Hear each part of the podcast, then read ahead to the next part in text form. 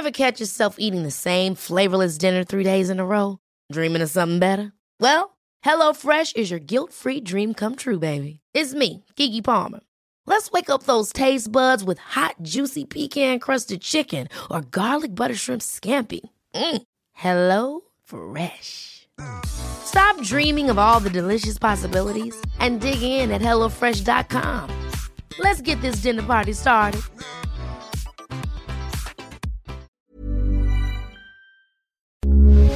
Heraldo Radio, con la H que sí suena y ahora también se escucha. Inicia. Heraldo Noticias de la tarde con Jesús Martín Mendoza. En Heraldo Radio.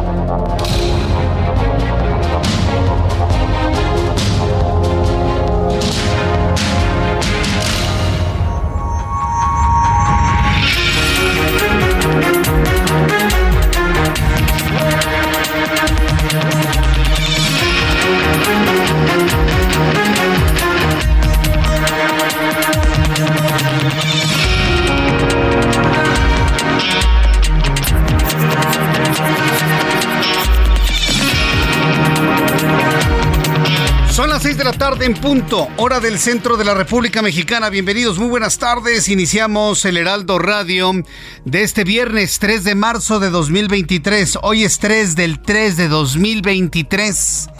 Le invito para que le suba el volumen a su radio. Le tengo la información más importante que ha sucedido en México y en el mundo.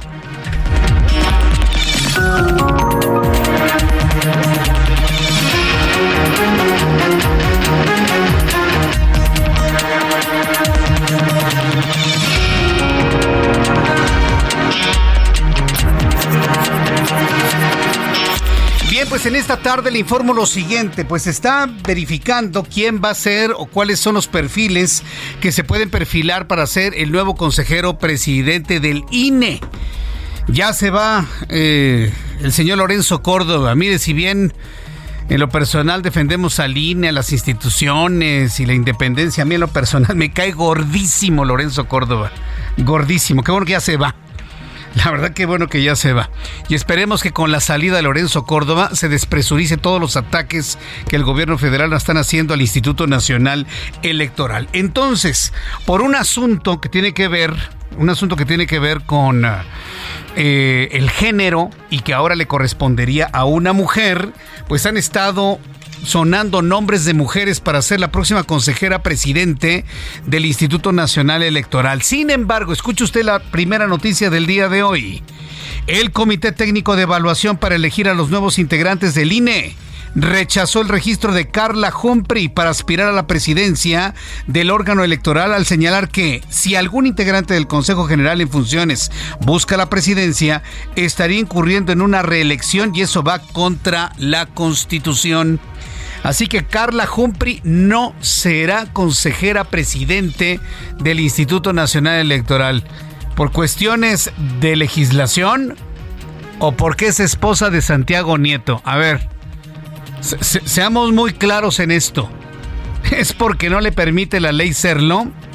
¿O porque es esposa de Santiago Nieto? Ya sabe que yo soy muy, muy, muy mal pensado. Todos los ojos se encuentran ahora sobre Dania Rabel, una mujer inteligentísima, ¿eh? conocedora profunda de las leyes electorales. Vamos a estar muy atentos que efectivamente, pues ella se perfile como la próxima consejera presidente del Instituto Nacional Electoral. Le informo que dos enfrentamientos entre presuntos integrantes del crimen organizado y elementos de la Guardia Nacional dejaron al menos una mujer, una mujer muerta, varios heridos en Matamoros, Tamaulipas, donde se decretó el toque de queda y se suspendieron las clases vespertinas en todos los niveles educativos. Desde el Heraldo Radio le estuve informando sobre estas advertencias de gran violencia en esta parte de Tamaulipas, en la ciudad de Matamoros.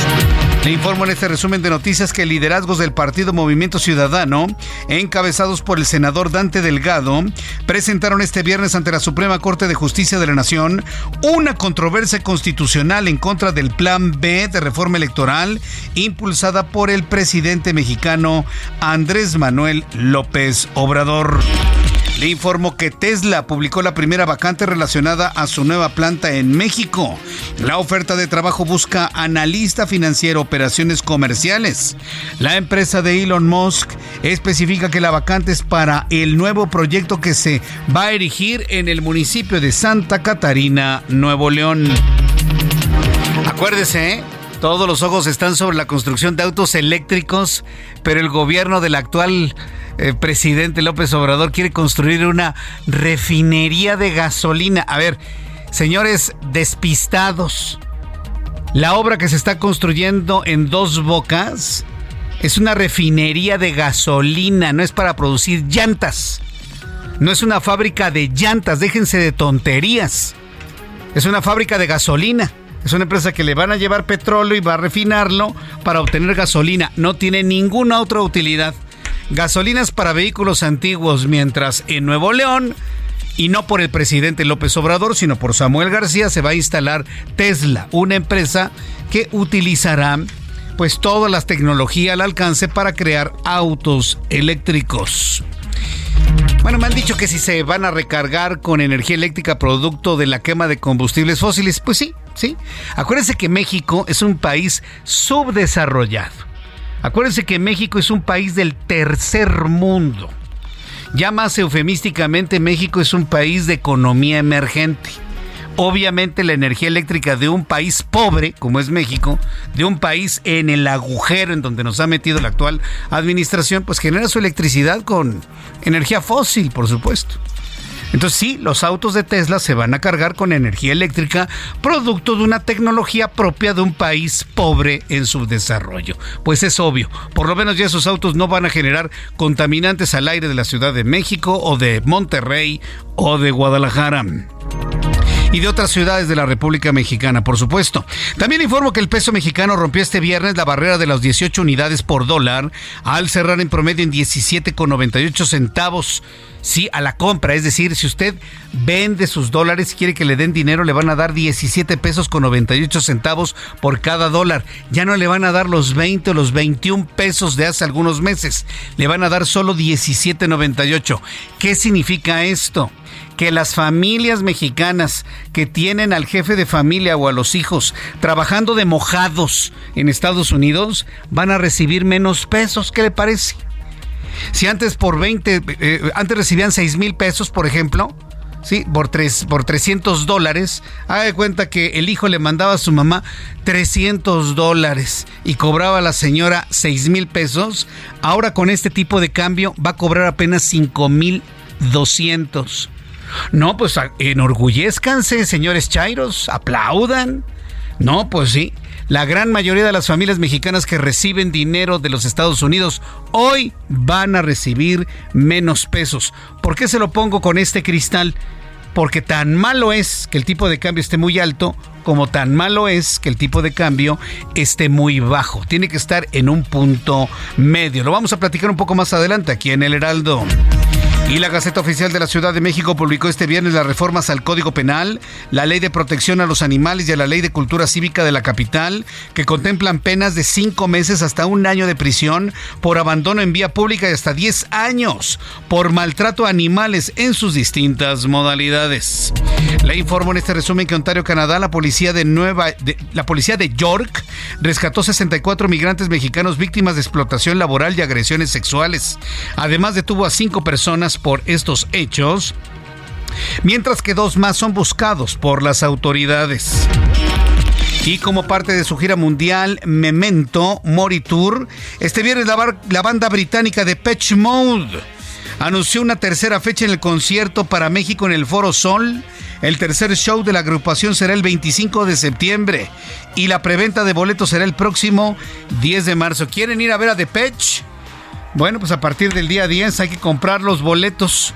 Si usted es tarjetaviente de nuestros amigos de City Banamex, bueno, pues podrá tener acceso a la preventa. Pero bueno, pues póngase abusado, porque si quiere ver a los de Pech, bueno, para el próximo mes de septiembre hay que estar muy pendientes de lo que determine la plataforma de Ticketmaster y también, por supuesto, la plataforma de nuestros amigos de City Banamex.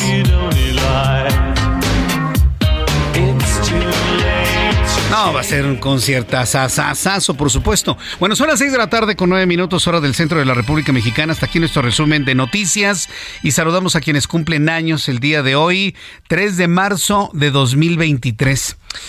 Fíjese que para, para mí es una fecha muy interesante en dos ámbitos, porque hoy le comparto a usted, al fin que pues, nadie nos oye, usted y yo somos amigos, le quiero compartir que hoy es mi aniversario de bodas. Así que le, quiero enviar a, a mi esposa Silvia García Castillo un enorme abrazo, un gran beso y bueno, pues todos mis mejores deseos de felicidad Estamos muy contentos, hemos estado celebrando desde la mañana, así que para Silvia García Castillo y su servidor, bueno, pues hoy estamos contentos porque estamos cumpliendo apenas 22 añitos, hombre. Bodas de cobre. Bodas de cobre, dicen, ¿no?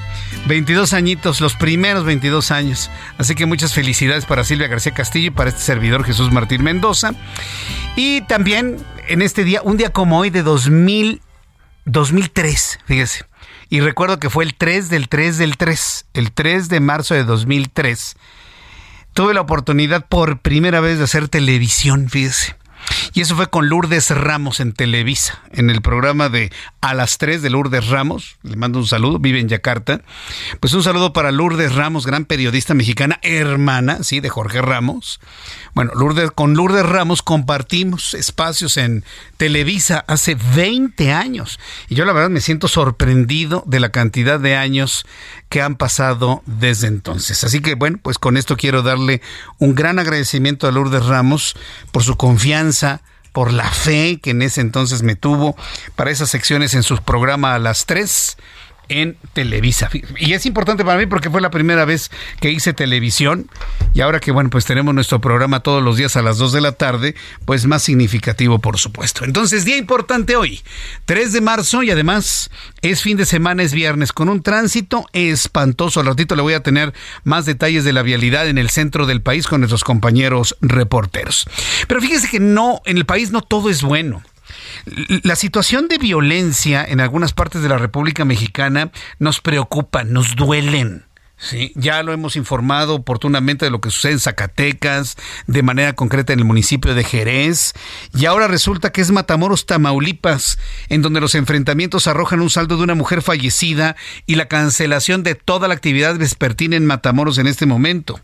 Al menos una mujer muerta y varios heridos fue el saldo de dos enfrentamientos entre presuntos criminales y elementos de la Guardia Estatal este viernes en Matamoros, Tamaulipas, cuyas autoridades recomendaron a la población quedarse en casa y ordenó la suspensión de clases vespertinas. Vamos con mi compañero Carlos Jiménez, corresponsal en Tamaulipas, quien nos tiene los detalles.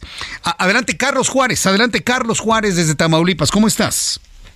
Hola, ¿qué tal Jesús Martín? Qué gusto saludarte a ti y a todo el territorio. Así es, lo acabas de comentar, dos enfrentamientos registrados al mediodía de este. Dejó el saldo por el momento oficial de una mujer muerta, así como también se presume que al menos unos dos sujetos más que perdieron la vida durante estos hechos que se registraron el día de hoy en la ciudad de Matamoros. Hay que señalar que la Secretaría de Seguridad Pública del Estado tomó a través de un comunicado de prensa que eh, se habían registrado dos hechos de violencia donde habían participado elementos de la Guardia Estatal y civiles armados pertenecientes a un grupo delictivo que opera en esta región fronteriza. Déjame comentarte, Jesús Martín, que este también se observó en videos captados por testigos como tres sujetos a bordo de una camioneta blanca eh, subieron cuerpos, dos cuerpos de unas personas que estaban totalmente inmóviles y a una mujer más. Se desconoce cuál fue el paradero de estas personas, pero lo que dijo Secretaría de Seguridad Pública es que están recabando más información. Por lo pronto, la Secretaría de Educación en Tamaulipas suspendió todas las clases de todos los niveles para evitar que la gente esté en riesgo al momento de que eh, tengan que llevar a sus hijos o hijas a las escuelas. Desafortunadamente, una mujer ajena a los hechos que estaba fuera de un plantel educativo esperando a su hijo perdió la vida al ser víctima de una bala perdida. Jesús Martín, es la información. Bien, muchas gracias por esta información. Carlos Juárez. Que tengan muy buenas tardes, Jesús. Hasta luego, muy buenas tardes. Un día es Zacatecas, otro día es Jerez, otro día es Matamoros, otro día alguna otra ciudad de Tamaulipas, otro día es Jalisco, otro día es Michoacán, luego es Guanajuato, luego es Guerrero, luego es el Estado de México, luego la Ciudad de México y todavía se atreven a decirnos que estamos felices, felices, felices. Y luego se atreven a decir que todo va bien. Y todavía se atreven a decir que son inventos de, de los conservadores. La mentira como forma de vida, ¿no? Es increíble, pero en fin. Y, a mí en lo personal me duele darle esta información todos los días aquí en la radio. ¿Cuál es el objetivo? Pues que usted se cuide en primer lugar. Segundo, que conozca la verdad. Que no le vengan con cuentos chinos, ¿no?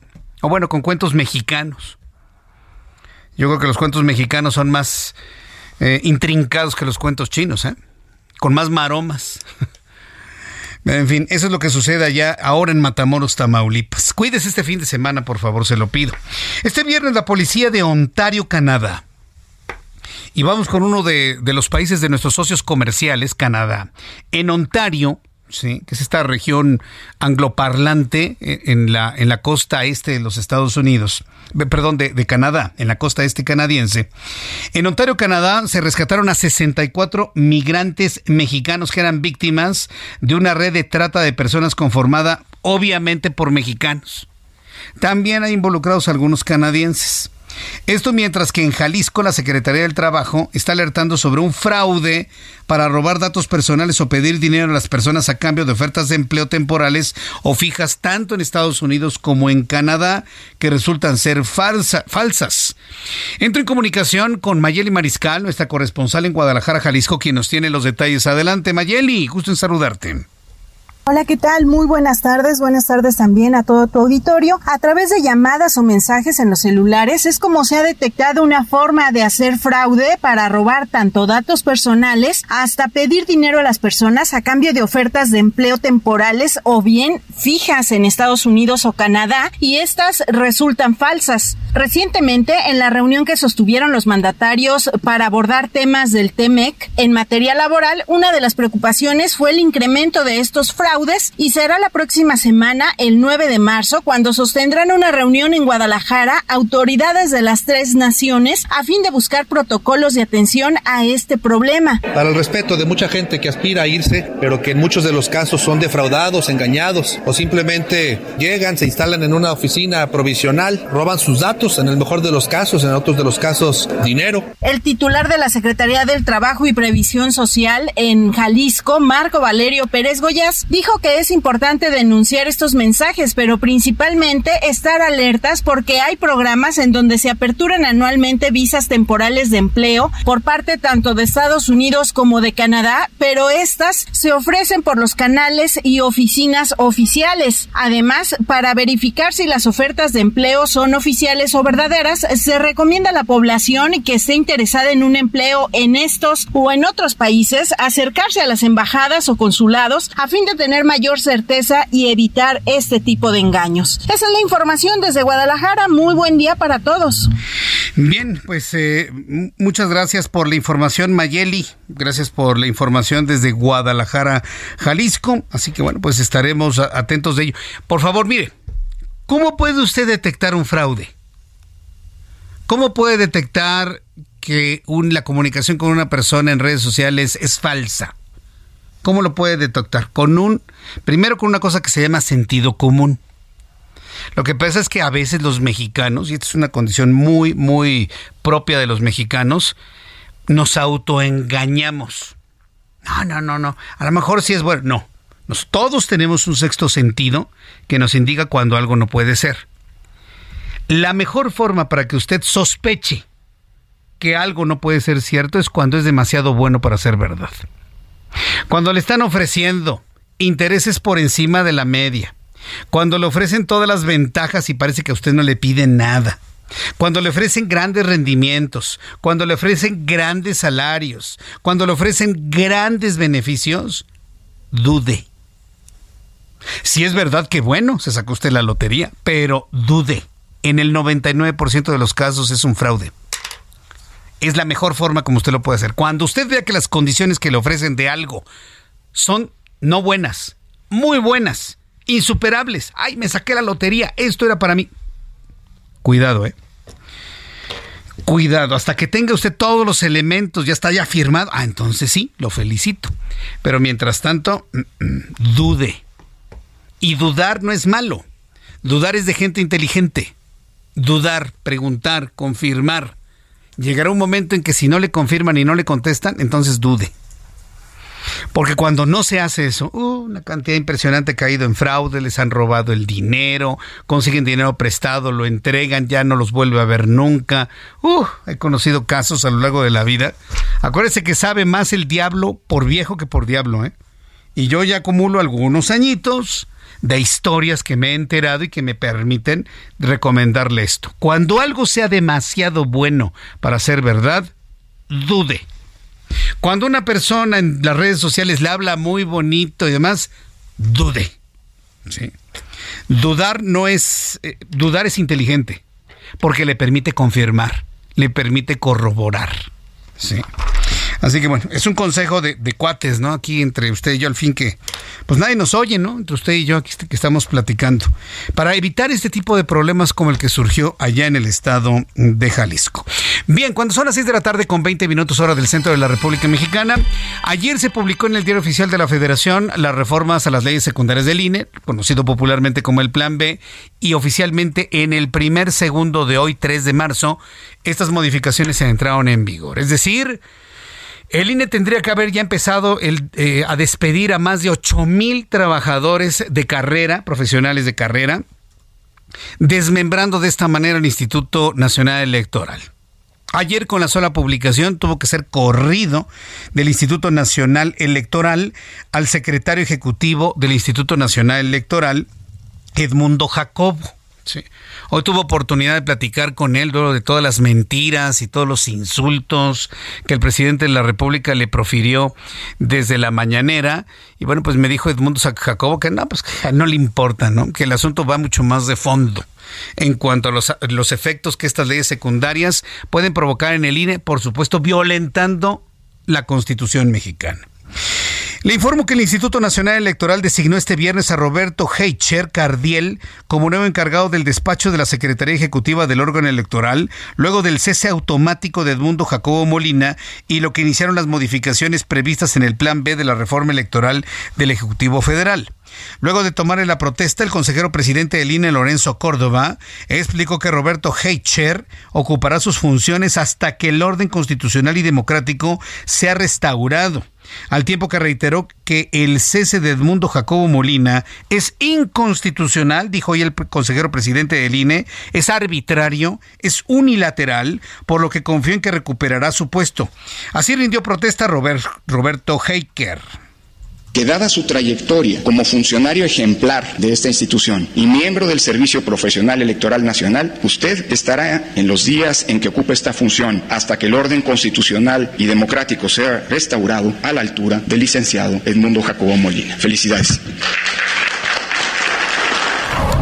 Mire, quiero decirle que Roberto Heiker tiene muy buenas cartas credenciales. Es decir, no habría ningún problema desde el punto de vista operativo que Roberto Heiker quedara al frente de la Secretaría Ejecutiva del INE. Tiene buenas cartas credenciales.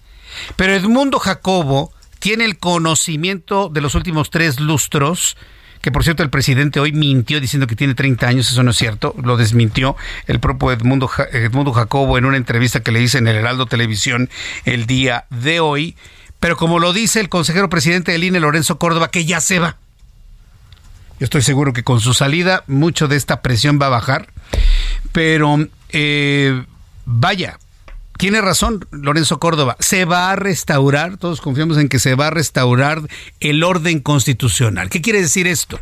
A partir del día de hoy han empezado ya a ser presentadas acciones de inconstitucionalidad ante la Suprema Corte de Justicia de la Nación que dirige Norma Piña, una mujer que ha sido amenazada por las huestes de López Obrador, o bueno, las huestes de Morena, vamos a ponerlo así, la han amenazado de muerte, pero pues eso le ha dado pues la valentía para seguir adelante en su independencia de decisiones. Todo está en la mesa para que la Suprema Corte de Justicia declare este bodrio de reforma, o este bodrio llamado Plan B, inconstitucional. Se echa para atrás y todo sigue igual y se restituye a Edmundo Jacobo en su posición de secretario ejecutivo del INE. Eso va a suceder y ya sabe quién se va a parar de pestañas.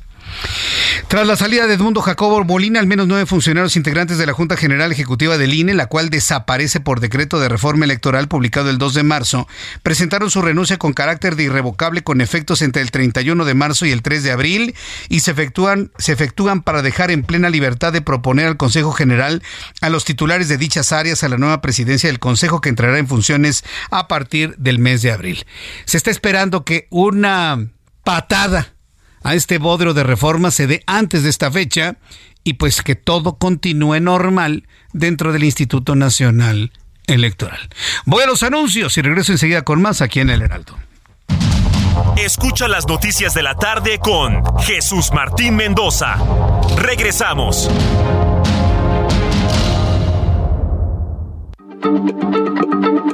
Heraldo Radio, la H se lee, se comparte, se ve y ahora también se escucha.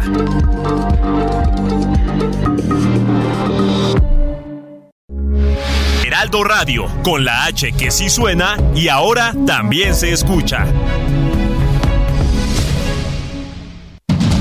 Continúa Heraldo Noticias de la tarde con Jesús Martín Mendoza.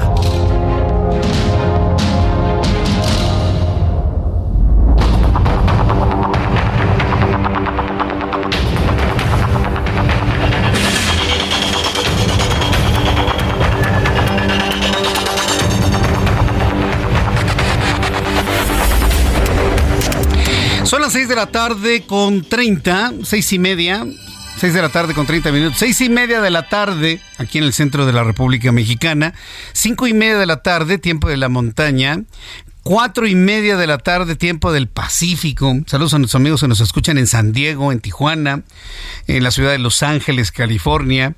Gracias por estar con nosotros a esta hora de la tarde. Eh, a nuestros amigos que nos escuchan en San Antonio, en Houston, en Brownsville, en Chicago. La verdad es que me da un enorme gusto saludar a nuestros amigos en Chicago. Fíjese que hace muchos años yo trabajé en una empresa. Trabajé en una empresa en la cual pues se quemaron las pestañas, por decirlo suavecito, para generar una señal en Los Ángeles. Y pues en lugar de transmitir este tipo de programas, pues transmitían, pues este, ya saben, ¿no? Esos programas como los del Piolín y demás. ¿Te acuerdas, Ángel? Y cómo se les quemaron las pestañas y tuvieron que vender la estación porque pues simplemente les costaba un, un gran trabajo mantenerla y se decisión de ella. En cambio, llegamos al Heraldo y así como una cosa con toda la normalidad del mundo, cubrimos ya una gran parte de los Estados Unidos. A nuestros amigos hispanoparlantes, angloparlantes, de verdad les agradezco el que estén con nosotros a, través de la señal de las emisoras de radio de Now Media y del Heraldo de México en los Estados Unidos. Así que gracias por estar con nosotros a esta hora de la tarde. Y gracias por hacer posible que nuestro programa de radio, nuestro programa de televisión, nuestras publicaciones en web, eh, lo que es prensa escrita, pues nuevamente se ubiquen en el primerísimo lugar gracias a su confianza, a su sintonía, a su videoaudiencia, a su lectura les aprecio muchísimo esa confianza ahora aquí en el Heraldo, que es la empresa más grande de comunicación y la de mayor credibilidad, los herederos de la mejor forma de hacer radio hablada en el país. Bien, pues miren, el asunto del Instituto Nacional Electoral, le dije al principio que ya se va Lorenzo Córdoba. Miren, Lorenzo Córdoba es un hombre profundamente conocedor de los procesos electorales, es un hombre al que se le debe la defensa, la defensa de la democracia eh, es un hombre que ha conducido por muy buen camino al Instituto Nacional Electoral. Yo tengo que reconocer esos atributos en Lorenzo Córdoba. Pero eso no significa que a mí me caiga bien. Me cae muy gordo Lorenzo Córdoba. No me gusta como persona. Pero es un hombre muy profesional y es un hombre al que se le debe reconocer sus grandes esfuerzos por la defensa de la democracia y su capacidad de informar esto. Eso independientemente de que algunos nos cae como yunque. Y ese, ese mismo sentimiento lo tienen en el gobierno federal. Sí. Por eso yo pienso que cuando él se vaya ya en el mes de abril, sí, afortunadamente, habrá se va a despresurizar esta lucha, este golpeteo que hay hacia el interior del Instituto Nacional Electoral. Por eso en muchas ocasiones yo siempre planteé, sin un ánimo personal, sino en un ánimo pragmático, el que Lorenzo Córdoba se separara del cargo antes del tiempo, con el objetivo de defender al INE de tanto golpeteo desde la presidencia de la República. Pero no, no lo hizo. No lo hizo, ni lo hará, por supuesto. Entonces terminará su, su, tiempo que establece la Constitución en el mes de abril y ya todos los ojos están sobre quién será el próximo presidente o la próxima presidente del Instituto Nacional Electoral. Se ha planteado que por un asunto de equidad de género tiene que ser ahora una mujer. Nunca ha habido una consejera presidente del INE. Nunca. Sería la primera vez. Y dos nombres han salido a relucir con mucha potencia ahora en estos, en estos análisis para elegir a la nueva presidente del Instituto Nacional Electoral. Una de ellas Carla Humphrey y la otra Dania Rabel. Bueno, pues la noticia está sobre la esposa de Santiago Nieto. Usted recordará a Santiago Nieto, ¿no? Que fue el titular de la Unidad de Inteligencia Financiera de la UIF y que pues no, digamos, no terminó en muy buenos términos con la actual administración, actual encargado del despacho de la Fiscalía de Justicia en el estado de Hidalgo. Bueno, pues Carla Humphrey hoy se informa que queda fuera de la lista de la posibilidad de buscar la presidencia del Instituto Nacional Electoral. Por supuesto, la noticia ha generado muchísimas suspicacias, sorpresa, porque habíamos quienes pensábamos que ya iba en caballo de Hacienda para convertirse en la próxima consejera presidente del Instituto Nacional Electoral. Debido a un impedimento constitucional, al menos eso argumentan, el Comité Técnico de Evaluación para elegir a los nuevos integrantes del Instituto Nacional Electoral determinó dejar fuera de la competencia por la presidencia del órgano electoral a la actual consejera Carla Humphrey por considerar que se trataría de una especie como de reelección. Esta noticia nos la explica con detalle Jorge Almaquio, nuestro compañero reportero en el Heraldo Media Group. Adelante, Jorge Almaquio, qué gusto saludarte. Muy buenas tardes. Gracias, Jesús Martín, amigo del Heraldo Radio. El Comité Técnico Evaluador informó que pasaron a la segunda fase para elegir a cuatro consejeros electorales, 531 personas que cumplieron con los requisitos constitucionales y legales. En este proceso quedó fuera la consejera electoral Carla Humphrey. Maite Azuela informó que los integrantes del CTE acordaron, entre otras cosas y sin decir nombres, que se rechazó a diversas personas porque presentan un impedimento de carácter constitucional y en ellos se incluye a quienes son consejeros electorales en funciones. Esta decisión fue tomada por unanimidad de los votantes de este comité y se fundamenta en lo establecido en el artículo 41, base quinta, apartado A, párrafo quinto de la Constitución Política de los Estados Unidos Mexicanos. En este sentido, no pueden ser elegidos por segunda ocasión para ocupar un cargo en el Consejo General del INE para el periodo que comprende del 4 de abril de 2032, ya que esto consistiría en una reelección y además ocuparían el cargo por más de los nueve años que se establecen en la Constitución. De total de los que pasaron a la siguiente fase, 164 se identificaron como mujeres, 358 como hombres, 5 como personas no binarias, una como mujer trans y 3 no especificaron. En sesión del comité informaron que otro acuerdo que se tomó de los cuatro fue no registrar a 32 aspirantes en virtud de que no entregaron el ensayo o la exposición de motivos requeridos en la convocatoria. Además, se rechazó la postulación de tres personas que no reunían el requisito legal de contar con la antigüedad mínima de cinco años de haber obtenido el título profesional de nivel licenciatura y también no se aceptó a los aspirantes porque no podían continuar en el proceso de selección ya que no atendieron la prevención de la documentación faltante que se les hizo. Y bueno, será el próximo martes cuando las 531 personas que pasaron la primera fase realicen el examen de conocimientos, el cual se llevará a cabo en el Salón de Plenos de la Cámara de Diputados a partir de las 11 horas. Jesús Martín, amigos, el reporte que les tengo. Buenas tardes. Gracias, muy buenas tardes, estimado Jorge Almaquio, quien, bueno, pues nos, ha tenido esta información. Bueno, Carla Humphrey no puede. Eso me hace pensar en automático seguramente usted estará de acuerdo conmigo que entonces Dania Rabel tampoco. Y esto evidentemente eliminaría la posibilidad de que una mujer sea la consejera presidente del INE. Yo no lo veo así, ¿eh? Hoy por hoy pesa más el respetar eh, las condiciones de género que las capacidades de un hombre o una mujer. Sí, no, no, por supuesto. Somos el único país de este planeta que tiene este, esta, esta carga social, económica, emocional, social, en donde es más importante una alternancia entre hombre y mujer eh, una alternancia entre hombre y mujer que las capacidades, los talentos, las capacidades de solución de un hombre o de una mujer. Yo estoy seguro que eso, bueno, finalmente se superará eh, más adelante. Por lo pronto veremos si Dania Rabel puede enfilarse hacia una posición. Mira, a mí en lo personal me gusta mucho el perfil de Dania, de la consejera Dania Rabel. A mí la verdad me gusta mucho, mucho, mucho. Hemos, he tenido la oportunidad de platicar con ella tanto en radio como en televisión. Ah, la verdad tiene un conocimiento, pero sobre todo un dominio emocional ¿Qué es lo que necesitamos en un consejero o una consejera presidente del Instituto Nacional Electoral? Bien, cuando son las 6 de la tarde con 39 minutos, hora del centro de la República Mexicana. Regresando al asunto, bueno, estamos hablando del Instituto Nacional Electoral. Ya una vez publicadas las reformas a las leyes secundarias, conocidas popularmente como Plan B, bueno, pues ya estamos entonces en posibilidad de conocer pues acciones de inconstitucionalidad en contra de este, eso lo digo yo, ¿eh? este bodrio de, reformas que buscan desmantelar, desmembrar desde la entraña al Instituto Nacional Electoral y para muestra lo ocurrido con el secretario ejecutivo de este instituto. Quiero informarle que el partido Movimiento Ciudadano, escuche usted esto y súbale el volumen a su radio, el partido Movimiento Ciudadano ha presentado ya una acción de inconstitucionalidad contra este conjunto de reformas a las leyes secundarias del INE y lo presentó ante la Suprema Corte de Justicia de la Nación.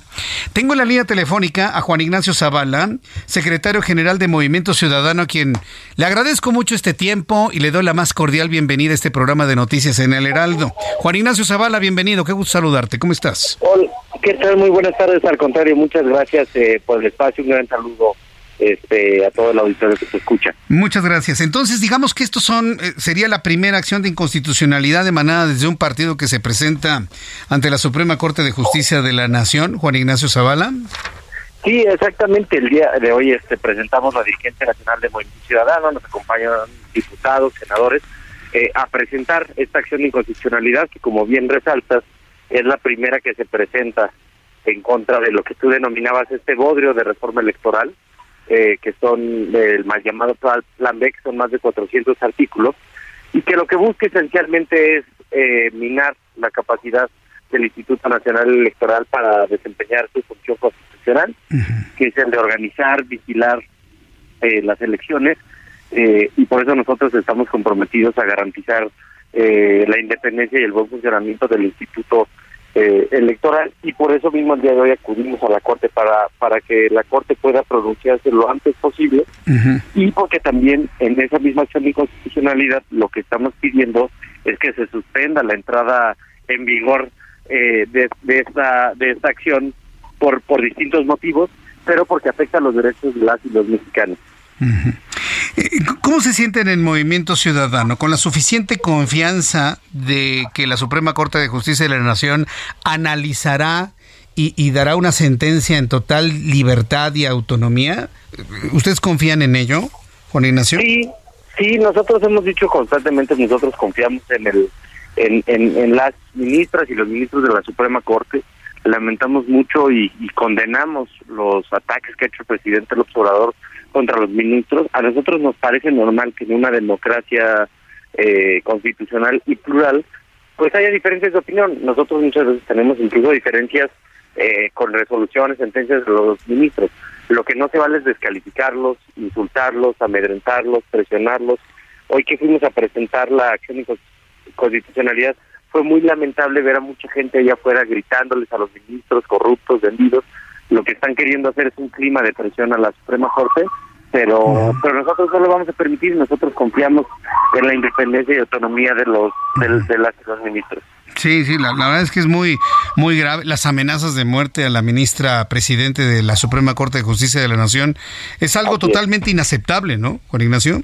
no, bueno, es, gravísimo que a una a una jueza constitucional de carrera eh, que ha demostrado su probidad, probidad, su honestidad, su autonomía del poder político, del poder económico, se le amenace de esta manera es absolutamente inaceptable.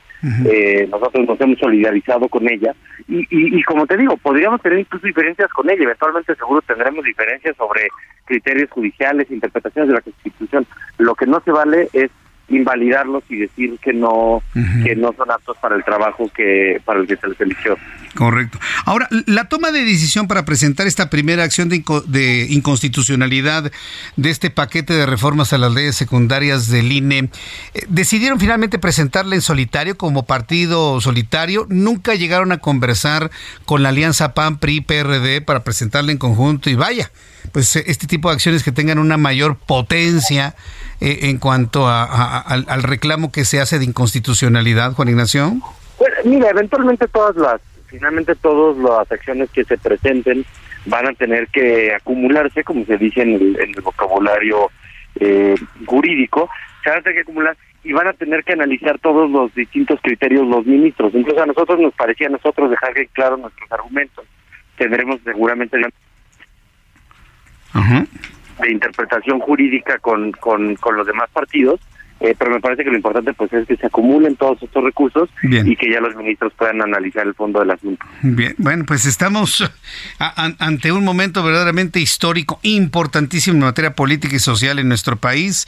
Yo deseo muchísimo éxito en este planteamiento que se ha hecho la Suprema Corte de Justicia de la Nación y en cuanto conozcamos el resultado de estos análisis, pues los volveremos a buscar en Movimiento Ciudadano, Juan Ignacio, pues muchísimas gracias por este tiempo.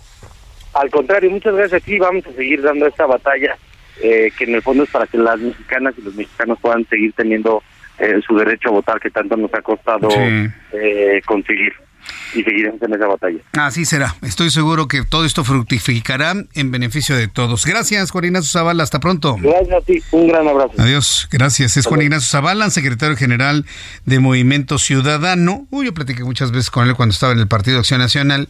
Y bueno, pues ahora en el Movimiento Ciudadano, como partido, eh, vaya no en una alianza han presentado estas acciones de inconstitucionalidad. Son las 6 de la tarde con 46 minutos, hora del centro de la República Mexicana, hora del centro de la República Mexicana.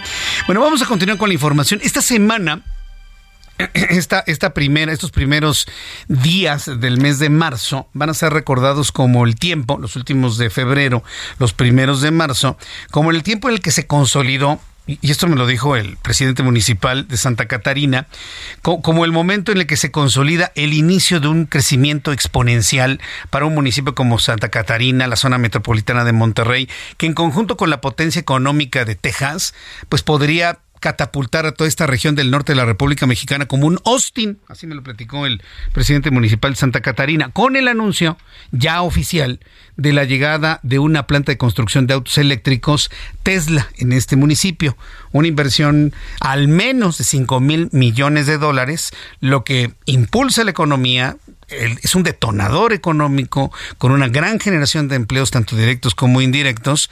Y para hablar sobre ello, me da un enorme gusto saludar a través de la línea telefónica. Súbale el volumen a su radio a Marta Delgado. Ella es subsecretaria de Asuntos Multilaterales y Derechos Humanos de la Secretaría de Relaciones Exteriores. Estimada Marta Delgado, qué gusto saludarla. Bienvenida al Heraldo. Gracias, Jesús Martín. A mí también me da mucho gusto saludarte a ti y a tu auditorio. Hace muchos años que no nos saludábamos y cómo ha dado vueltas la vida, ¿verdad? Digo, yo sigo aquí en los programas de noticias en la tarde, ¿no? Pero hoy Marta Delgado se coloca en una posición, híjole, importantísima en muchos aspectos. Pero hablemos de esta negociación de la empresa Tesla. ¿Cuál fue el papel de Marta Delgado? para convencer a Elon Musk de que no se llevara la inversión a otra parte de los Estados Unidos. ¿Cómo lo hicieron, Marta? Pues mira, es un proceso largo porque dura más o menos 14 meses desde que iniciamos la oferta eh, formal de poder atraer la inversión de la Gigafactory de Tesla a México.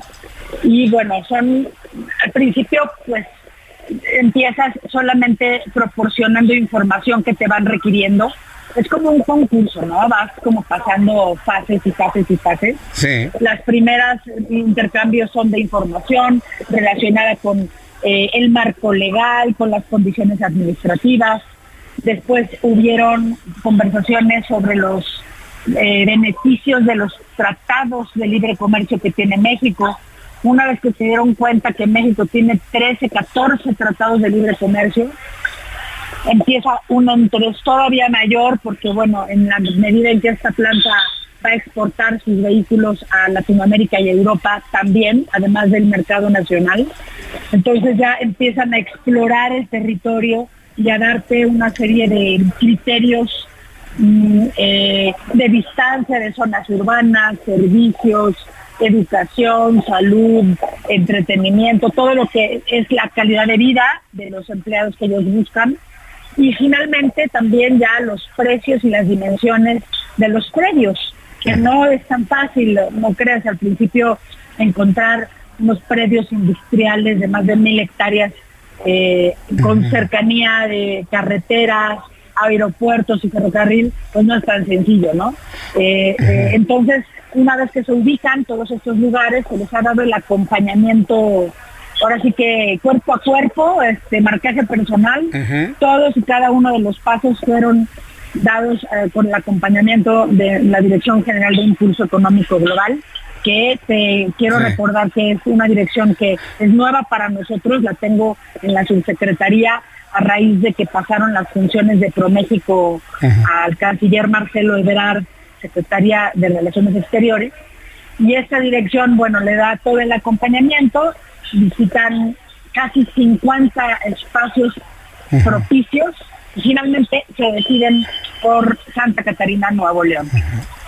Sí, eh, hemos comentado en nuestros programas de noticias, Marta Delgado, el gran trabajo que han hecho en la parte de relaciones exteriores, el equipo del secretario Marcelo Ebrard, el trabajo que ha realizado Marta Delgado. Sin embargo, a mí me llama mucho la atención cómo en las últimas horas muchos han querido colgar la medalla, ¿no?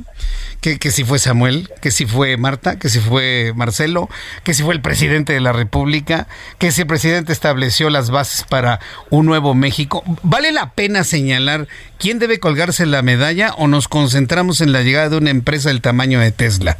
Marta Delgado.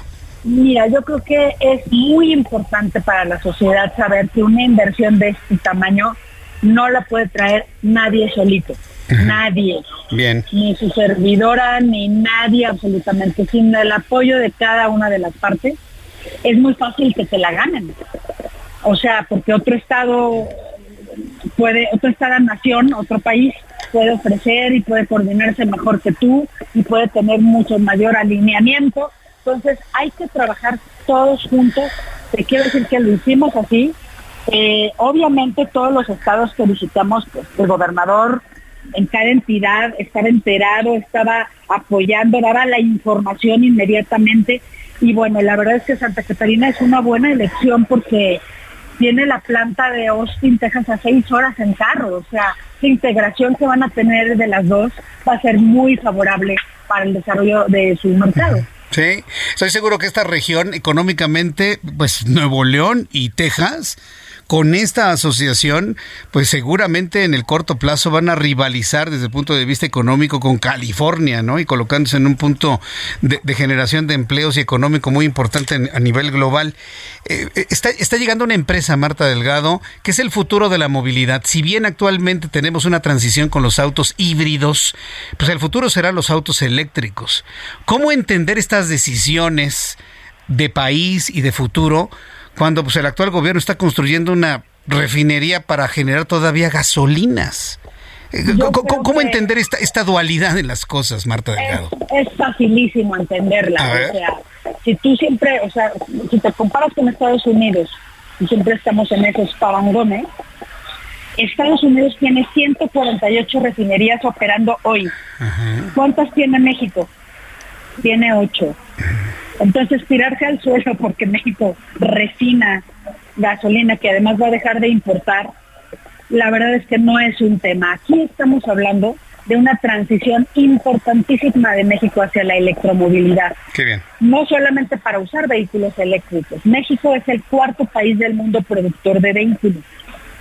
Si México no transita hacia los vehículos eléctricos, que todo el mundo va a demandar en el rango de los siguientes 10 años, hay países y estados, por ejemplo California, que ya no van a permitir la circulación de vehículos de gasolina o diésel en el año 2030. Nada más, apenas en siete años más. Entonces México tiene que mutar su industria automotriz inmediatamente porque es la fuente del 14% del PIB. Por eso Marcelo Ebrard en la Cancillería ha generado un grupo de trabajo para la electrificación del transporte y en un año de chamba con la Alianza MX, la Universidad de California, toda la industria automotriz, eléctrica y los académicos, lo que hicimos fue una hoja de ruta de cómo poder llegar hasta ahí. Claro, tenemos hoy pues súper buenas noticias, Jesús Martín, porque no es la, primera, o sea, la planta de Tesla es la, la segunda que aterrizamos este año.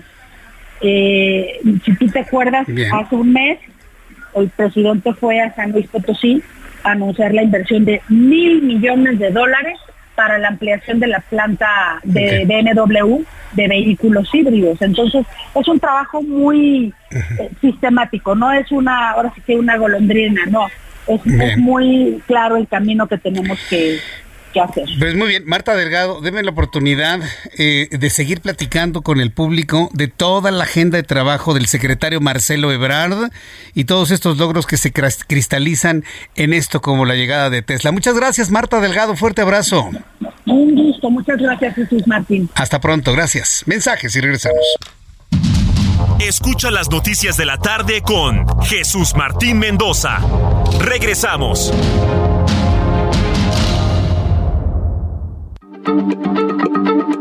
Heraldo Radio, la H se lee, se comparte, se ve y ahora también se escucha.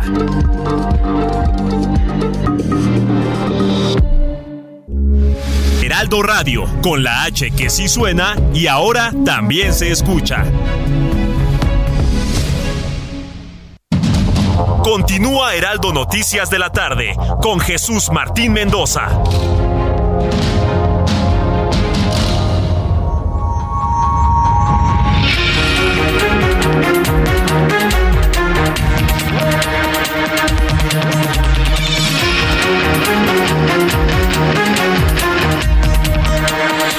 Las 7 en punto, las 19 horas en punto hora del centro de la República Mexicana.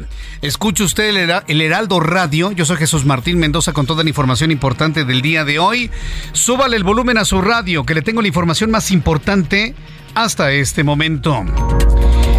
Le he informado y para quienes nos acaban de sintonizar les informo que la dirigencia del Movimiento Ciudadano del Partido Naranja presentó la primera acción de inconstitucionalidad en contra del llamado Plan B en materia electoral y con ello busca que el Pleno de la Suprema Corte de, Justicia de la Nación considere ilegal estas reformas a las leyes secundarias del INE que claramente violentan la constitución de nuestro país.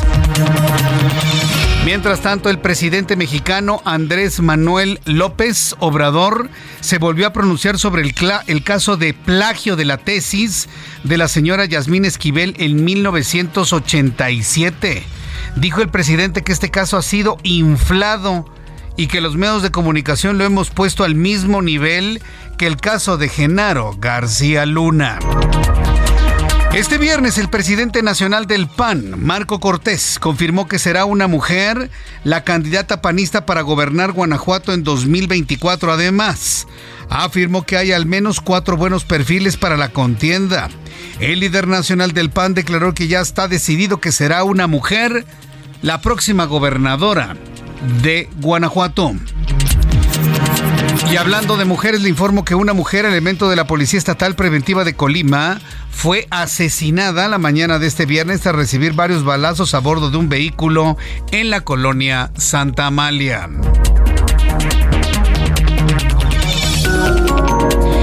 Este resumen de noticias, también informo que el Comité Técnico de Evaluación para elegir a los nuevos integrantes del Instituto Nacional Electoral rechazaron el registro de Carla Humphrey para aspirar a la presidencia del órgano electoral.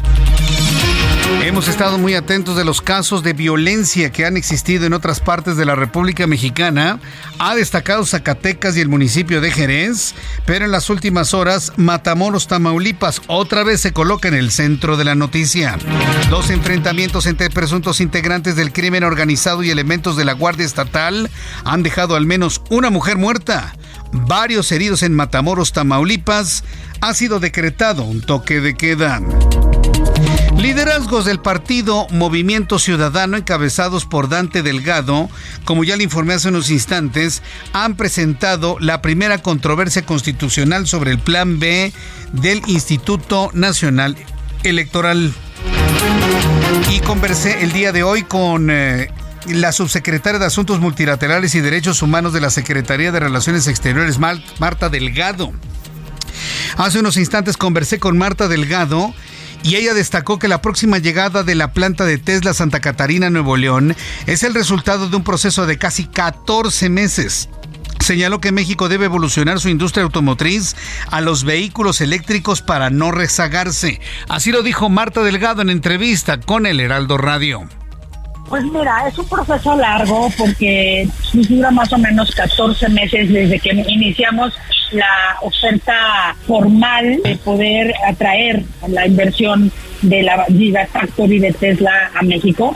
Entonces México tiene que mutar su industria automotriz inmediatamente porque es la fuente del 14% del PIB.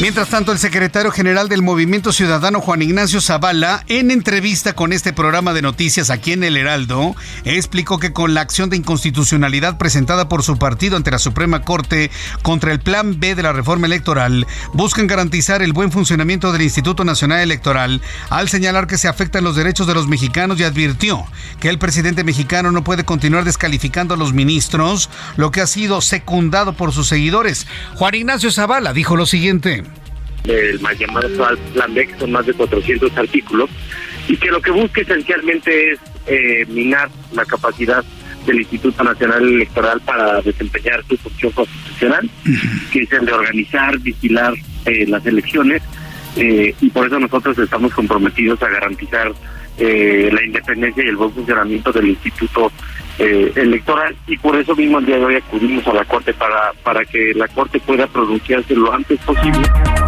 Mientras tanto, la Secretaría de Relaciones Exteriores informó que este viernes fueron devueltos 22 migrantes cubanos a la isla, con lo que se elevó a 2.623 el número de migrantes retornados en lo que va de 2023. Esto como parte de los acuerdos migratorios vigentes con varios países. El médico de la Casa Blanca, Kevin O'Connor, reveló que el presidente de los Estados Unidos, Joe Biden, fue operado el 16 de febrero de una lesión de la piel en el pecho. Lo que le extirparon de la piel a Joe Biden resultó ser un carcinoma y que concluyó esta cirugía con éxito lograron extirpar todas las células cancerosas de la piel del actual presidente de los Estados Unidos, Joe Biden. La dictadura de Nicaragua anunció que en el marco del Día Internacional de la Mujer, 230 mujeres recluidas en siete centros penitenciarios del país centroamericano serán liberadas para que vivan bajo el régimen de convivencia familiar en sus viviendas. ¿Qué pretende Daniel Ortega? ¿Que le den las gracias al dictador? Vaya cosa. Mientras tanto, la Fiscalía de la Ciudad de México informó que detuvo otro presunto implicado en el triple homicidio ocurrido en diciembre de 2022 en un domicilio de la colonia Roma, en donde los hermanos Jorge y Andrés Tirado, junto con su tío, fueron asesinados. Detalló que Luis N., alias El Soco, fue detenido en el estado de Veracruz. Noticias desde Aguascalientes. Un total de 826.800 aves pertenecientes a tres granjas fueron puestas en cuarentena por autoridades del Servicio Nacional de Sanidad, Inocuidad y Calidad Agroalimentaria, ya que se ha detectado posible posible brote de virus de influenza aviar AH5N1. La detección del brote fue en el municipio de San Francisco de los Romo, donde se localizaron a, a, a las aves infectadas y se rastreó su origen. En noticias internacionales, el fiscal general de Ucrania anunció este viernes que su país está avanzando hacia la apertura de una oficina de la Corte Penal Internacional en Kiev. Hoy el Consejo de Ministros de Ucrania aprobó un memorando entre el gobierno ucraniano y la Corte Penal Internacional que permitirá la apertura de la oficina del fiscal de la Corte Penal Internacional en Ucrania en un futuro próximo, eso al menos dijeron. Mientras tanto, investigadores del Colegio de la Frontera Sur revelaron la presencia de dos agujeros azules en la bahía de Chetumal que se formaron a lo largo de miles de años por la erosión y se, ubicaron cerca del Timja, Tamja, el segundo agujero azul más profundo del mundo.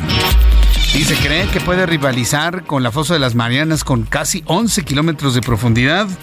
Grandes misterios que estamos viviendo en aguas territoriales de nuestro país. Son las noticias en resumen. Le invito para que siga con nosotros. Le saluda Jesús Martín Mendoza.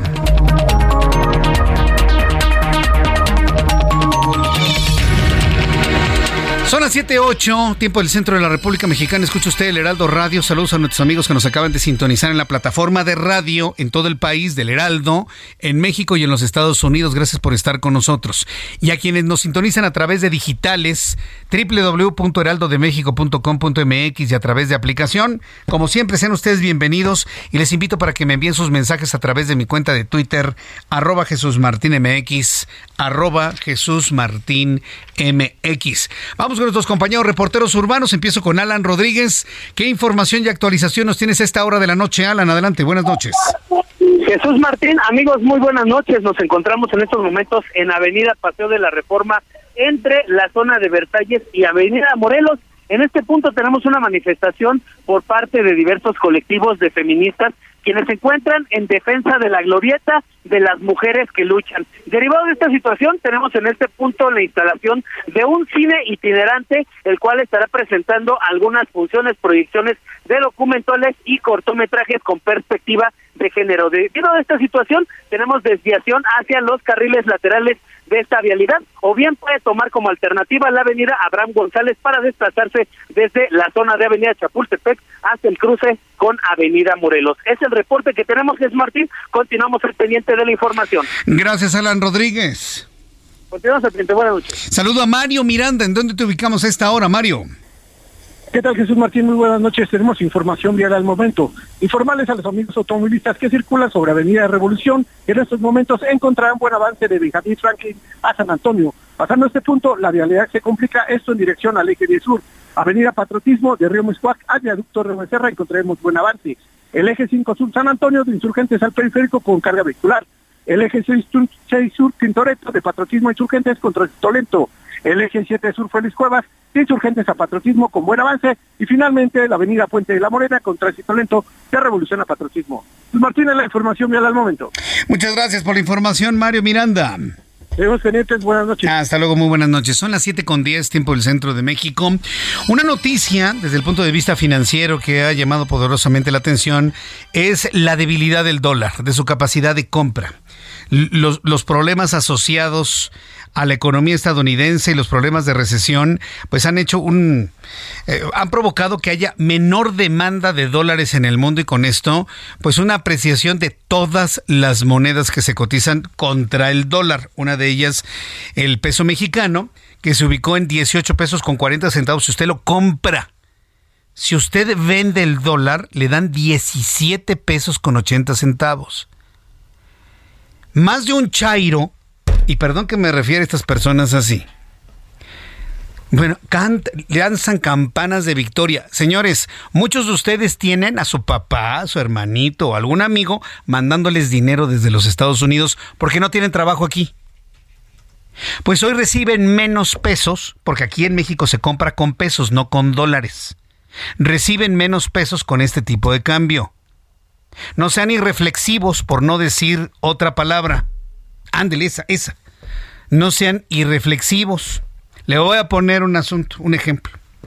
Una mamá, de esas mamás que existen en todos lados, que lavan trastes, lavan ropa, les duele su espalda porque los hijos no hacen nada, y que el mayor se fue de mojado ilegal a los Estados Unidos, y que le manda por Western Union o la plataforma que usted quiera, 300 dólares a su mamá, Hace algunas semanas la mamá iba a cobrar 6 mil pesos por esos 300 dólares. ¿Sabe cuánto va a cobrar esa misma mamá con el tipo de cambio en este momento? 5 mil 300 pesos. Aplaudan. Aplaudan. A ver, aplaudan. Aplaudan, señores barberos de, de ya sabe usted quién. Aplaudan. Si no se los explico así, con esos palitos y bolitas, no lo entienden. Ah, es que mi presidente, sí, tu presidente, hazte tacos con billetes de a dólar porque el kilo de tortillas está próximo a los 25 pesos. Las cosas siguen caras, siguen subiendo los precios y el dinero que está llegando de los Estados Unidos vale menos. ¿Sabe cuánto dinero dejará de entrar a nuestro país por este tipo de cambio? 120 mil millones de pesos menos. Es que está muy barato el dólar. Sí, sí, está muy barato. Pero en los hechos, para familias depauperadas, que no tienen trabajo y que sus familiares se van a Estados Unidos para mandar dólares, hoy están cobrando menos pesos. Tengo la obligación moral de decírselos, que les quede claro.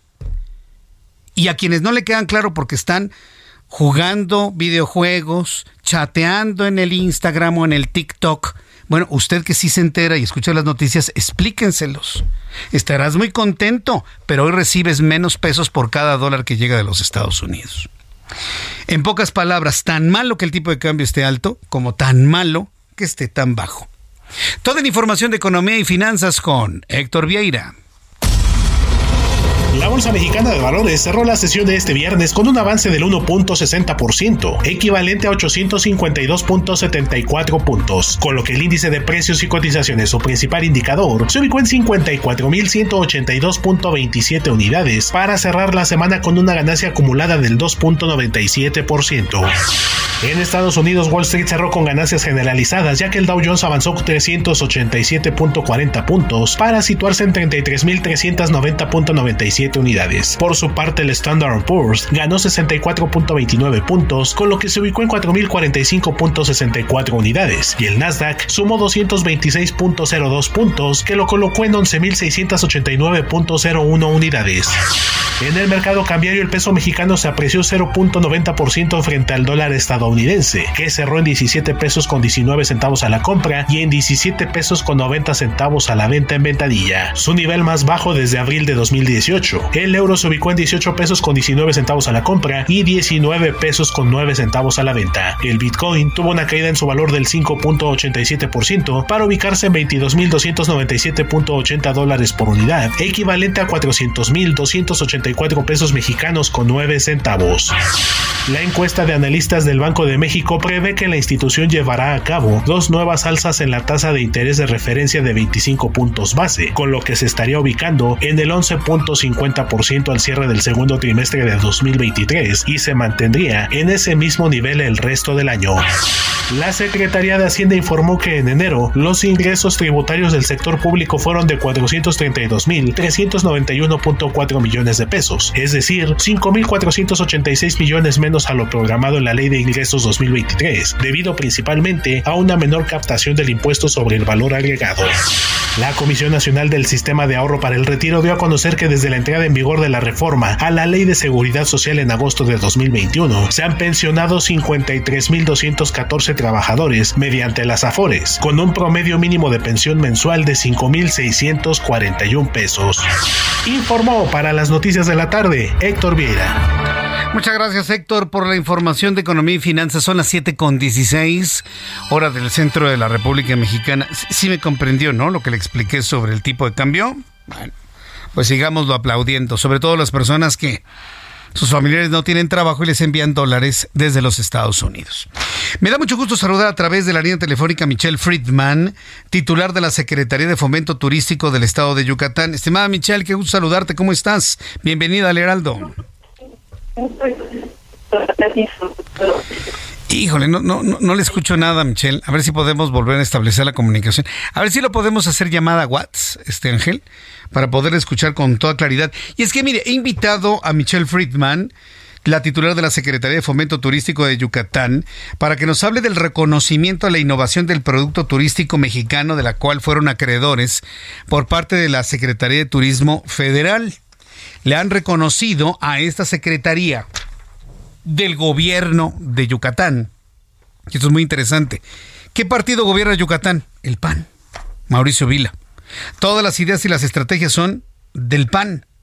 Pero es la única administración panista en el país, la única que tiene una comunicación muy fluida con el gobierno morenista de López Obrador. Es decir, una secretaría federal, ¿sí? del actual gobierno federal está reconociendo eh, la innovación del producto turístico mexicano en Yucatán. Michelle Friedman, nuevamente gusto en saludarte. ¿Ya me escuchas bien? Ahora sí, Jesús Martín, me da muchísimo gusto saludarte a ti, saludar a tu audiencia y contar las buenas noticias de México y de Yucatán. A ver, las buenas noticias de Yucatán y este reconocimiento que da la Secretaría de Turismo. ¿Cómo fue esto, Michelle? Pues mira, todos los años la Secretaría de Turismo Federal premia lo mejor de la innovación en el producto turístico, que básicamente son las experiencias turísticas, los tours, los recorridos que ofrecen distintos destinos.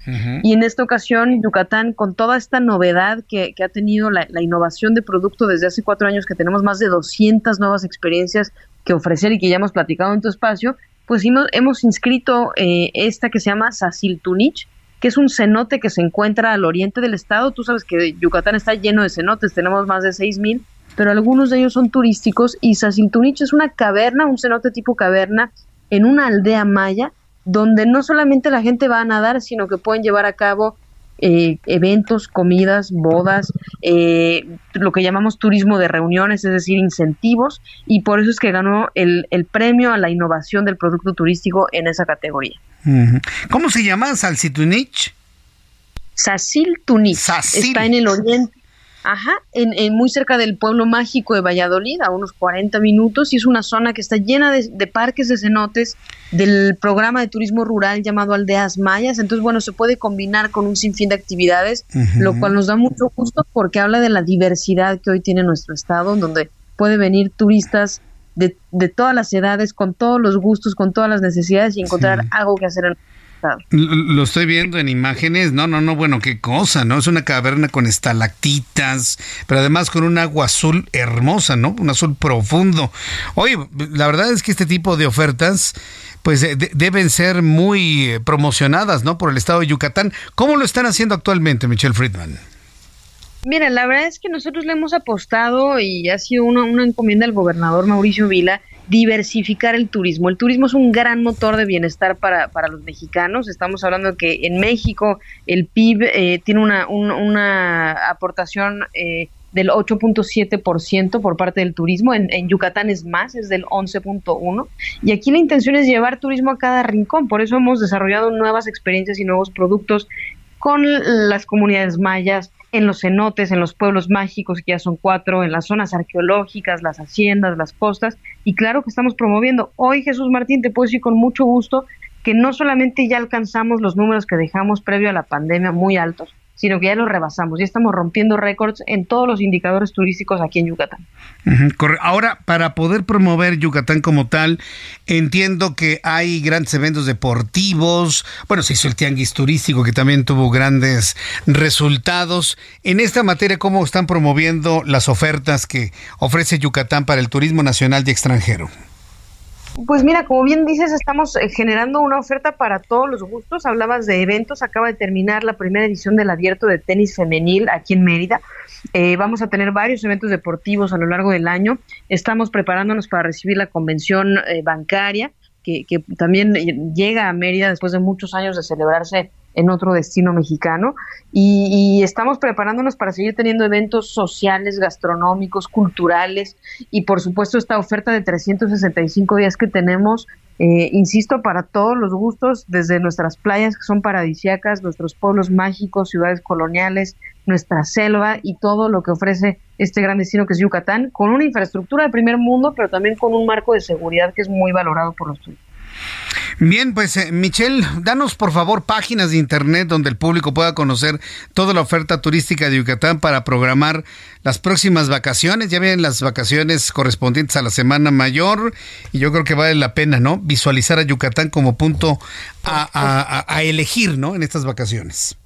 Por supuesto, es una gran elección visitarnos eh, y nuestro sitio web yucatán.travel tiene una gran, gran diversidad de experiencias, mucha información valiosa, un planeador de viajes, lo cual lo hace muy, muy sencillo y tiene, tiene realmente información que les va a ser muy útil para planear su viaje a Yucatán. Bien, pues muchas gracias, Michelle Friedman. Siempre es un gusto saludarte y conversar contigo aquí en El Heraldo. Igualmente, querido Jesús Martín. Qué gusto saludarte, gracias. Michelle Friedman, quien es eh, titular de la Secretaría de Fomento Turístico del Estado de Yucatán. Son las 7.23, las 19 horas con 23 minutos, hora del centro de la República Mexicana. Hoy el presidente de México, mire, estamos, le estoy dando las buenas noticias, ¿no? De, de, lo bien que se hacen las cosas en Yucatán. Sí, que por cierto el otro día me hice de una miel de Yucatán. No, no, no, auténtica miel, esta sí no es agüita con espesantes de azúcar. No, no, no, no, no. Era miel hecha por abejas. Ahora entiendo porque toda la miel, o la gran parte de la miel que se produce en Yucatán, es exportada a Europa, ¿eh? ahora lo entiendo, ya le platicaré con más de ello.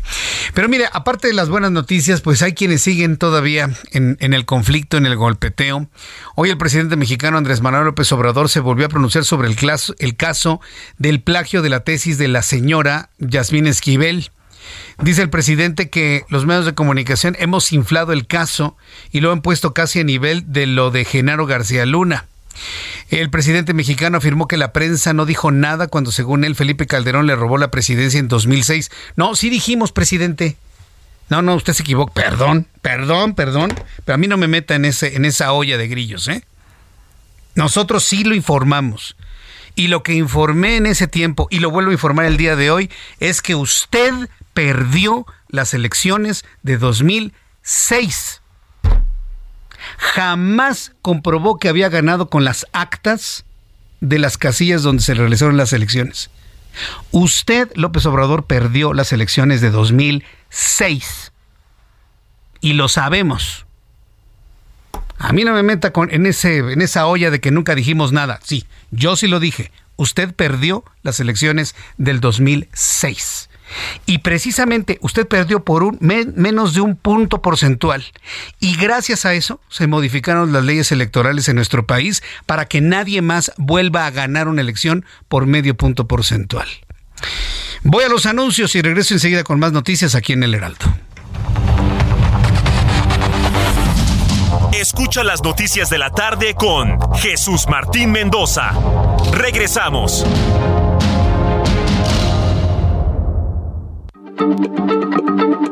Heraldo Radio, la H se lee, se comparte, se ve y ahora también se escucha.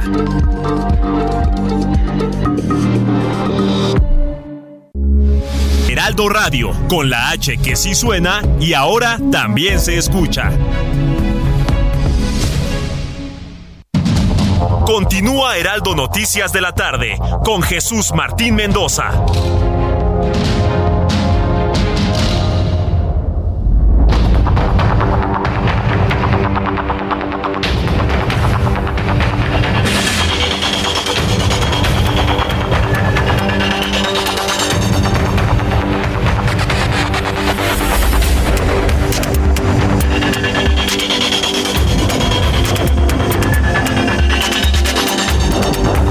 Siete y media, ya son las siete y media, tiempo del centro de la República Mexicana. Siete y media, tiempo del centro de la República Mexicana. Escucha usted el Heraldo Radio. Yo soy Jesús Martín Mendoza y le acompaño con las noticias a esta hora de la tarde.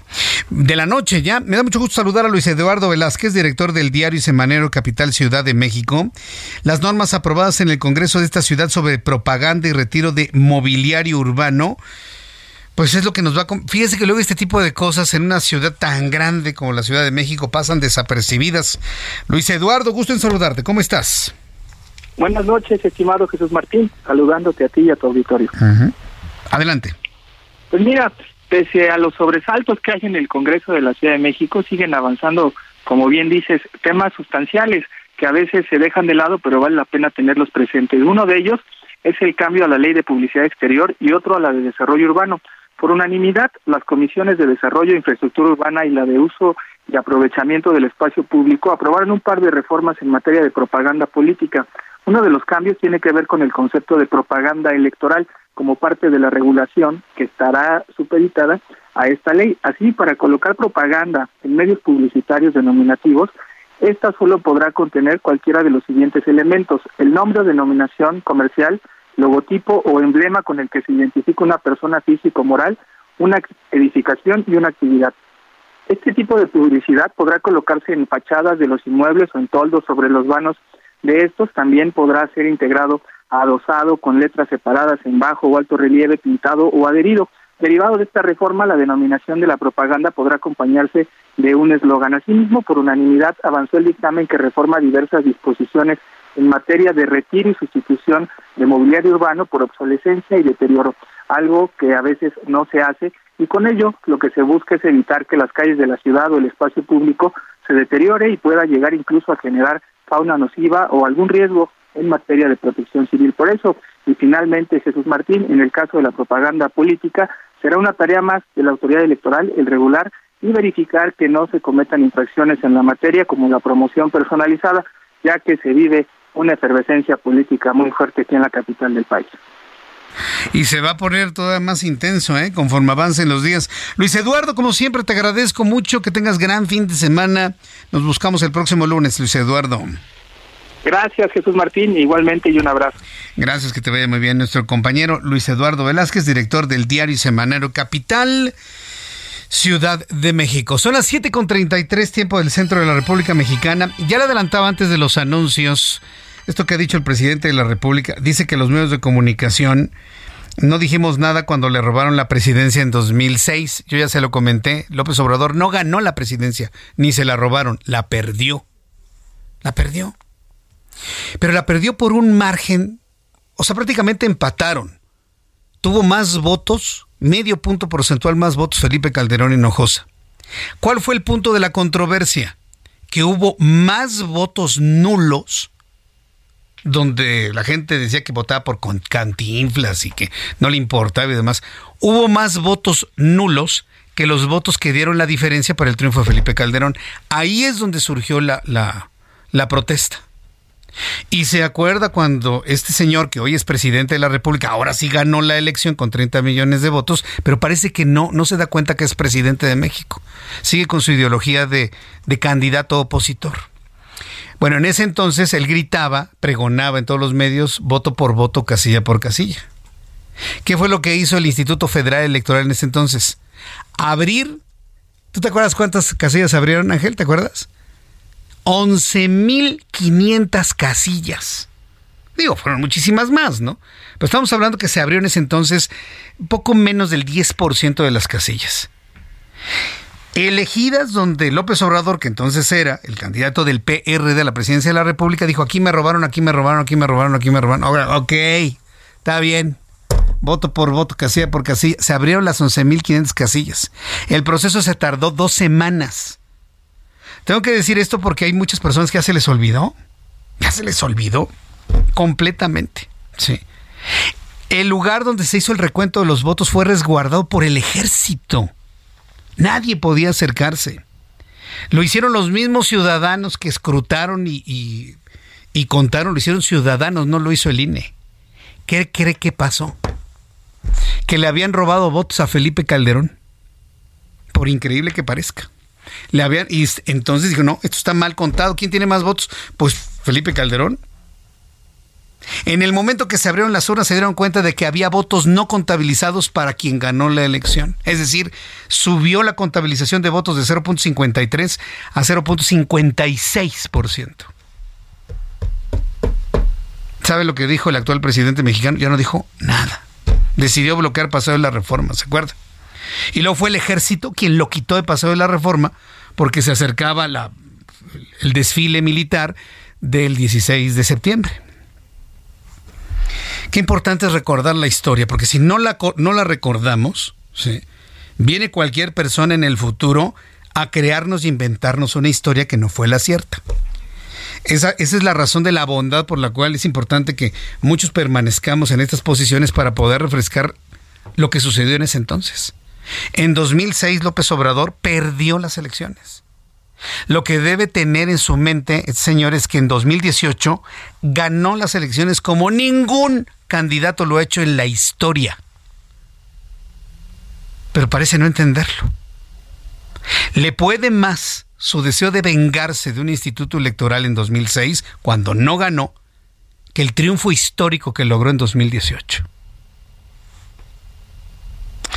Bueno, pues hoy dijo que se trata de politiquería, todo lo que se ha dicho en torno a la señora Yasmín Esquivel, y aclaró que es un proceso legal y que lo tendrá que resolver directamente la Universidad Autónoma Nacional Autónoma de México y el Ministerio Público. Esto comentó hoy por la mañana en torno a este asunto lo de la ministra Esquivel lo han inflado, o sea, casi está al nivel de lo de García Luna. En el caso de la ministra Esquivel, es un proceso legal, eso no nos corresponde a nosotros, vamos a esperar lo que resuelva la UNAM, lo que resuelva el Ministerio Público. Sí, tiene razón, presidente. Hay que esperar lo que resuelve el Ministerio Público y la propia el Comité de Ética de la Universidad Nacional Autónoma de México. Pero comparar los casos, no, por, favor, no, no. No hay manera de compararlo porque Genaro García Luna es un indiciado, está detenido, ha sido juzgado, ha sido declarado culpable. En el caso de Yasmín Esquivel, no está detenida, ejerce libremente y tiene una suspensión definitiva para que la UNAM no hable. Como verá, son casos total y absolutamente diferentes. Son las 7.38, tiempo del centro de la República Mexicana. Mañana, 4 de marzo, es el Día Mundial contra la Obesidad. El problema de la obesidad no nada más es de México, de los Estados Unidos, es un problema mundial, claro, más acentuado en algunos países que en otros. Pero países tradicionalmente saludables, en donde es difícil encontrar una persona con un sobrepeso o una, una, obesidad mórbida, como es Japón, por ejemplo, ya también enfrentan problemas de obesidad con el advenimiento de nuevas formas de alimentación. Todo indica que no es, digamos, una vida sedentaria o falta de ejercicio, sino el cambio de la alimentación lo que ha provocado la obesidad en el mundo. ¿Cuál es el cambio en la alimentación? Dos elementos fundamentalmente. El consumo de harinas refinadas, el consumo de, carbohidratos en exceso, y yo lo he dicho siempre aquí, se ha comentado, pero mire, es un negocio tan jugoso de decenas de miles de millones de dólares que será imposible eh, eliminarlo en el corto, mediano y largo plazo. ¿eh? El consumo de jarabe de maíz de alta fructosa.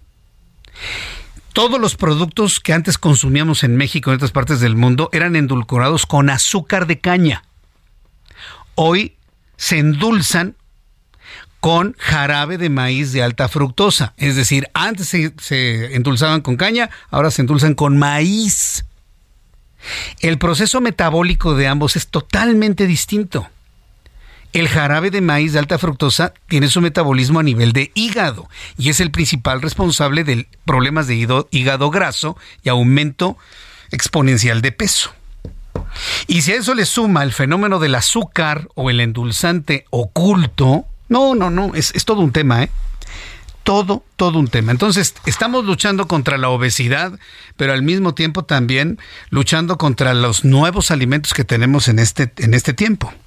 Tengo comunicación con Alejandra Romero Aguilar. Ella es delegada general del Instituto Danone México, a quien yo le agradezco mucho estos minutos de comunicación con el auditorio del Heraldo. Estimada Alejandra Romero, bienvenida, ¿cómo está? Muy buenas noches. Hola, Hola Jesús Martín, buenas noches, un gusto, gracias por la oportunidad de estar aquí contigo. Hay muchos elementos o muchos temas que reflexionar en torno a la obesidad mañana 4 de marzo. Para el Instituto Danone, para nuestros amigos de Danone, ¿cuál es el punto central o, o digamos la columna vertebral de estas reflexiones que nos lleven a acciones claras, concretas para reducir este problema de obesidad y sobrepeso en México y en el mundo? Claro, Jesús Martín. Pues mira, te comento, como bien dices, mañana es un día eh, que, celebramos a nivel mundial para hacer, el objetivo principal es crear conciencia, ¿no? Alrededor de, esta enfermedad que como bien ya tú mencionabas en la introducción que diste, pues es una enfermedad que ya eh, eh, va a la alza y está en todo el mundo. Entonces, uno, uno de los principales pilares, pues es ese, la información y la educación. Al final, la obesidad es una enfermedad que, es multifactorial. O sea, eso es, eso es muy importante considerarlo, es considerar que no solo es un factor lo que nos va a, predisponer a tenerla, sino que existen, es un conjunto de factores el que nos puede predisponer a padecer este tipo de, de, de enfermedades, ¿no? Y pues bueno, también hacer mucha conciencia sobre la relación que existe con otro tipo de enfermedades, sino que el, padecer obesidad nos puede predisponer a tener otro tipo de enfermedades que nosotros conocemos como metabólicas, pero que son muy comunes y hoy en día escuchamos día a día allá afuera. Diabetes, hipertensión, entre otras. Bien, ahora, eh, eh, tomando en cuenta esto, ¿México cómo se encuentra a nivel internacional en cuanto a niveles de sobrepeso y de obesidad? Pues mira, desafortunadamente eh, en México tenemos eh, aproximadamente más del 75% de la, de la población tiene sobrepeso u obesidad, esto en población adulta. Y el 35% de nuestra población infantil también tienen algún problema de, sobrepeso u obesidad. Entonces, pues en realidad este es un problema que, que, que va, como te menciono, a la alza. Se estima que para para el 2030 ya estemos alcanzando aproximadamente el 80% eh, eh, de obesidad en nuestra población. Entonces, la verdad es que es, es, es momento de actuar y es momento de empezar a tomar conciencia para alertar a la población y sobre todo, pues darles las herramientas para poder eh, eh, disminuir los índices que tenemos de, obesidad en nuestro país. ¿Cómo complementamos una alimentación saludable para evitar incrementar de peso? Claro, combinado con actividad física. Exacto. Pues sí, como bien te mencionaba, pues al final es tener eh, un equilibrio en nuestra alimentación, una alimentación balanceada. Hoy en día también ya estamos escuchando mucho este tema de que nuestra alimentación no solo debe ser saludable, sino también eh, sostenible, ¿no? Para el medio ambiente. Entonces, el hecho de nosotros incluir una gran variedad de alimentos nos ayuda a tener una alimentación más sana. Es decir, no, no irnos al extremo, ¿no? De eliminar eh, carbohidratos o eliminar proteínas o eliminar, etcétera. No, nosotros, nuestro cuerpo está hecho para consumir eh, hidratos de carbono, lípidos, proteínas, vitaminas, minerales, etcétera. Entonces, lo importante es consumir una gran variedad de frutas y verduras, o sea, que la mayor parte de nuestra alimentación venga de alimentos de orígenes de origen vegetal, como son, eh, como te mencionaba, frutas, verduras, leguminosas, cereales integrales, etcétera, pero también incluir alimentos de origen animal que nos aportan algunas otras cosas, como puede ser el yogurt, buscar a lo mejor consumir pescados, algunos eh, aves de corral, etcétera, para poder darle también esta variedad a nuestra alimentación. Pero al contrario de lo que mucha gente piensa, Jesús Martín, nosotros creemos que si no vemos un pedazo enorme de bistec en nuestra comida, no estamos comiendo. Y no, en realidad es al revés. Entre más alimentos de origen vegetal tengamos en nuestro plato, pues eso nos va a ayudar también a tener una alimentación mucho más saludable y balanceada. ¿El público dónde puede conocer más de estas estrategias? ¿Hay alguna página de internet del Instituto Danone para que el público pueda entrar y consultarlo? Sí, así es. Eh, nos pueden encontrar en la página web de institutodanone.org. Eh, y también nos pueden encontrar en redes sociales, eh, tanto en Facebook como en Instagram, Twitter y LinkedIn como Instituto Danone México. Y bueno, ahí nosotros vamos a estar compartiendo con ustedes diferentes eh, tips, eh, herramientas para que puedan tener una alimentación y también, pues como mencionábamos, una vida mucho más saludable. Muy bien, pues ha sido un enorme gusto conocerte, saludarte Alejandra Romero Aguilar, delegada general del Instituto Danone México, traernos toda esta información y mañana empezamos con todo este tema de reflexión. Nos metemos al Instituto Danone México en internet y por supuesto, cualquier duda que tengamos, volveremos a platicar aquí en El Heraldo. Muchas gracias. Alejandra. Muchísimas gracias. Bonita noche. Igualmente, bonita noche. Equilibrar la alimentación, complementarla con alimentos saludables, como las de nuestros amigos de Danone. Yo le invito a que entre Instituto Danone México a través de internet. Ahí puede usted consultar, inclusive hacer preguntas, cuestionamientos, Nuestros amigos de Danone siempre están muy, muy, muy abiertos a todo tipo de, diálogos y de intercambio de opiniones. Son las 7.46 horas del centro de la República Mexicana. Hoy es viernes. Vamos a disfrutar del cine. Adriana Fernández, qué gusto me da saludarte. ¿Cómo estás? Muy buenas noches. Muy buenas noches, Jesús Martín. Pues ya listos para disfrutar de este fin de semana, ir al cine o también podemos ver una serie en casa. Sí, por supuesto. Y ya con rumbo a la entrega de los Óscares, pues valdría la pena ver algunas de las películas que puedan estar nominadas. ¿Cuál es tu primera recomendación para este fin de semana, Adri? Claro que sí, Jesús Martín. Pues mira, la primera es justamente una película nominada al Oscar, está nominada a Mejor Película y a Mejor Guión Adaptado, y se llama Ellas Hablan. Y es una película, no sé si la has oído nombrar, Jesús Martín, es una película que sucede en una comunidad menonita, no sabemos bien en dónde, o sea, podría ser en Estados Unidos, podría ser en Canadá, y se reúnen allí unas mujeres a platicar sobre un tema que pues les preocupa a todas, que es un abuso sexual constante por parte de los hombres de esa comunidad a las mujeres, o sea, una violencia sexual constante a las mujeres de esa comunidad. Entonces lo que hacen estas mujeres, se llevan a los hombres eh, arrestados, porque imagínate, usaban eh, somníferos o calmantes para, para ganado, para violar a estas mujeres, ¿no? Una situación horrible. Y entonces se los llevan arrestados y las mujeres se reúnen en la granja tienen que decidir qué tienen que hacer, ¿no? Si se quedan y los perdonan, porque son menonitas, si se quedan y luchan o si de plano se van. Entonces esta es como la, la disyuntiva que tienen que comentar, que tienen que platicar. Y fíjate que es una película, Jesús Martín, que es un poco teatral, porque casi todo sucede dentro de este granero donde están reunidas las mujeres platicando de todas las edades, porque hay mujeres de la tercera edad, hay adolescentes muy jóvenes, y está por allí un hombre que es el que digamos, funge como testigo de lo que está sucediendo, es el que lleva las notas, es como, pues, un poco imparcial, ¿no? En este tema. Es el único que sabe leer y escribir porque las mujeres no lo saben, porque nunca las educaron. Entonces es un tema de verdad muy interesante, Jesús Martín, muy doloroso, sin duda. Y fíjate que lo más impresionante es que está basada en hechos reales, porque esto sucedió en una comunidad menonita en Bolivia, y está basado precisamente en una novela que retrata esta situación y tiene muy buenas actuaciones. Está por ahí Claire Foy, eh, está también Rooney Mara, ambas interpretaron a la chica del dragón tatuado, ¿no? Ambas cada una en diferentes películas. Está Frances McDormand, que es esta actriz ganadora del Oscar. En fin, o sea, hay como muchas, muchas actores, muchos actores y muchas actrices conocidas. Entonces, es una gran película, Jesús Martín, es una película dolorosa, sin duda, pero creo que vale mucho la pena verla. O sea, yo me quedé muy impresionada y le voy a dar tres estrellas a Ellas Hablan. Ellas, hablan. ellas hablan, así es. Segunda recomendación para el fin de semana, Adri.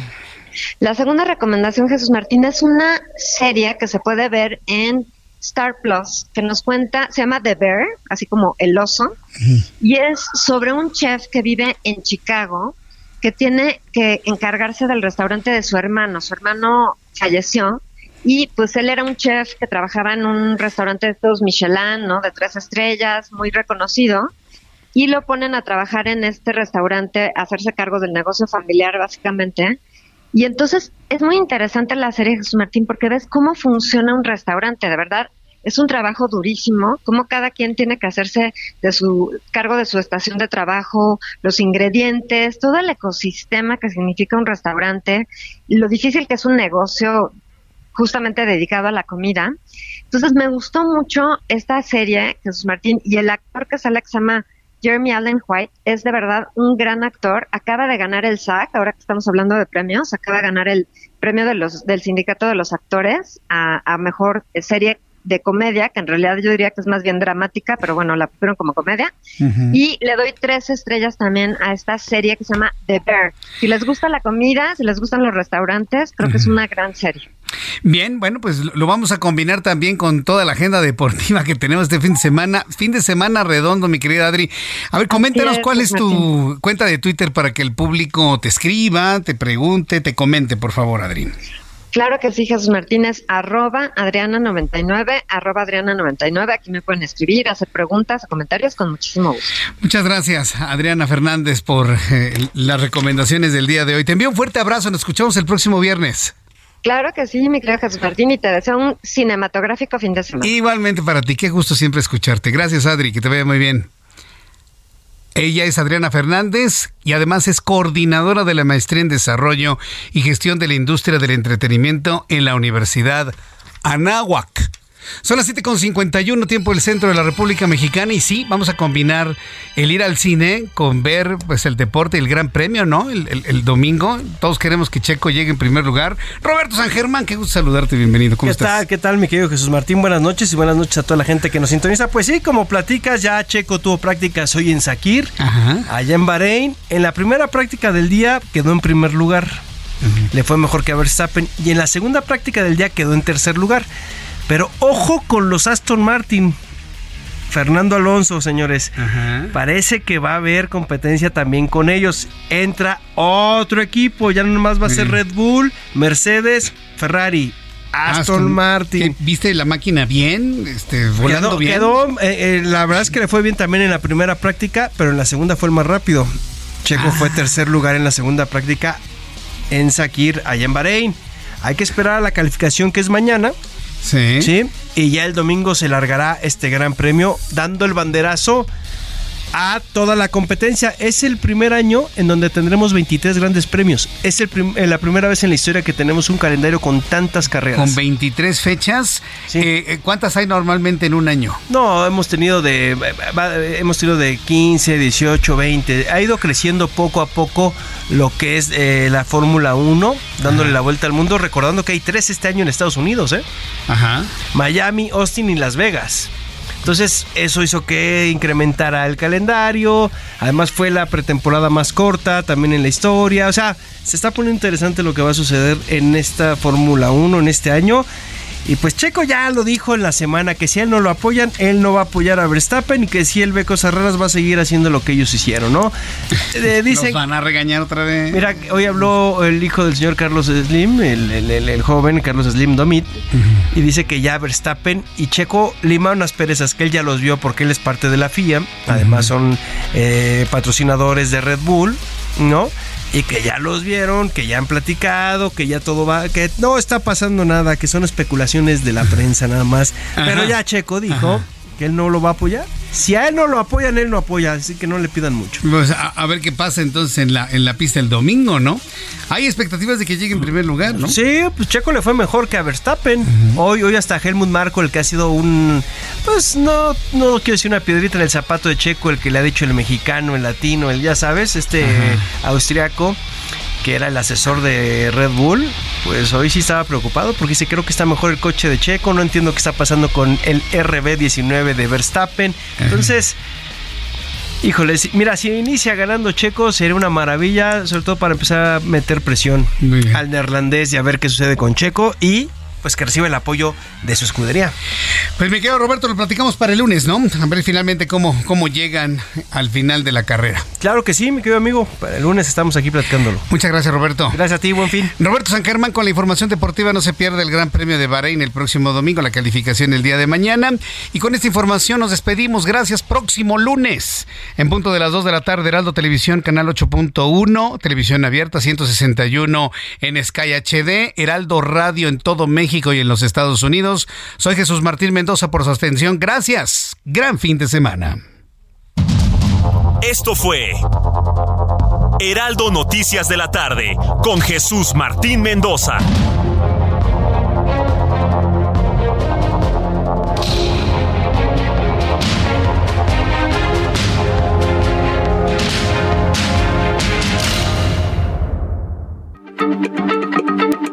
Heraldo Radio, la H se lee, se comparte, se ve y ahora también se escucha.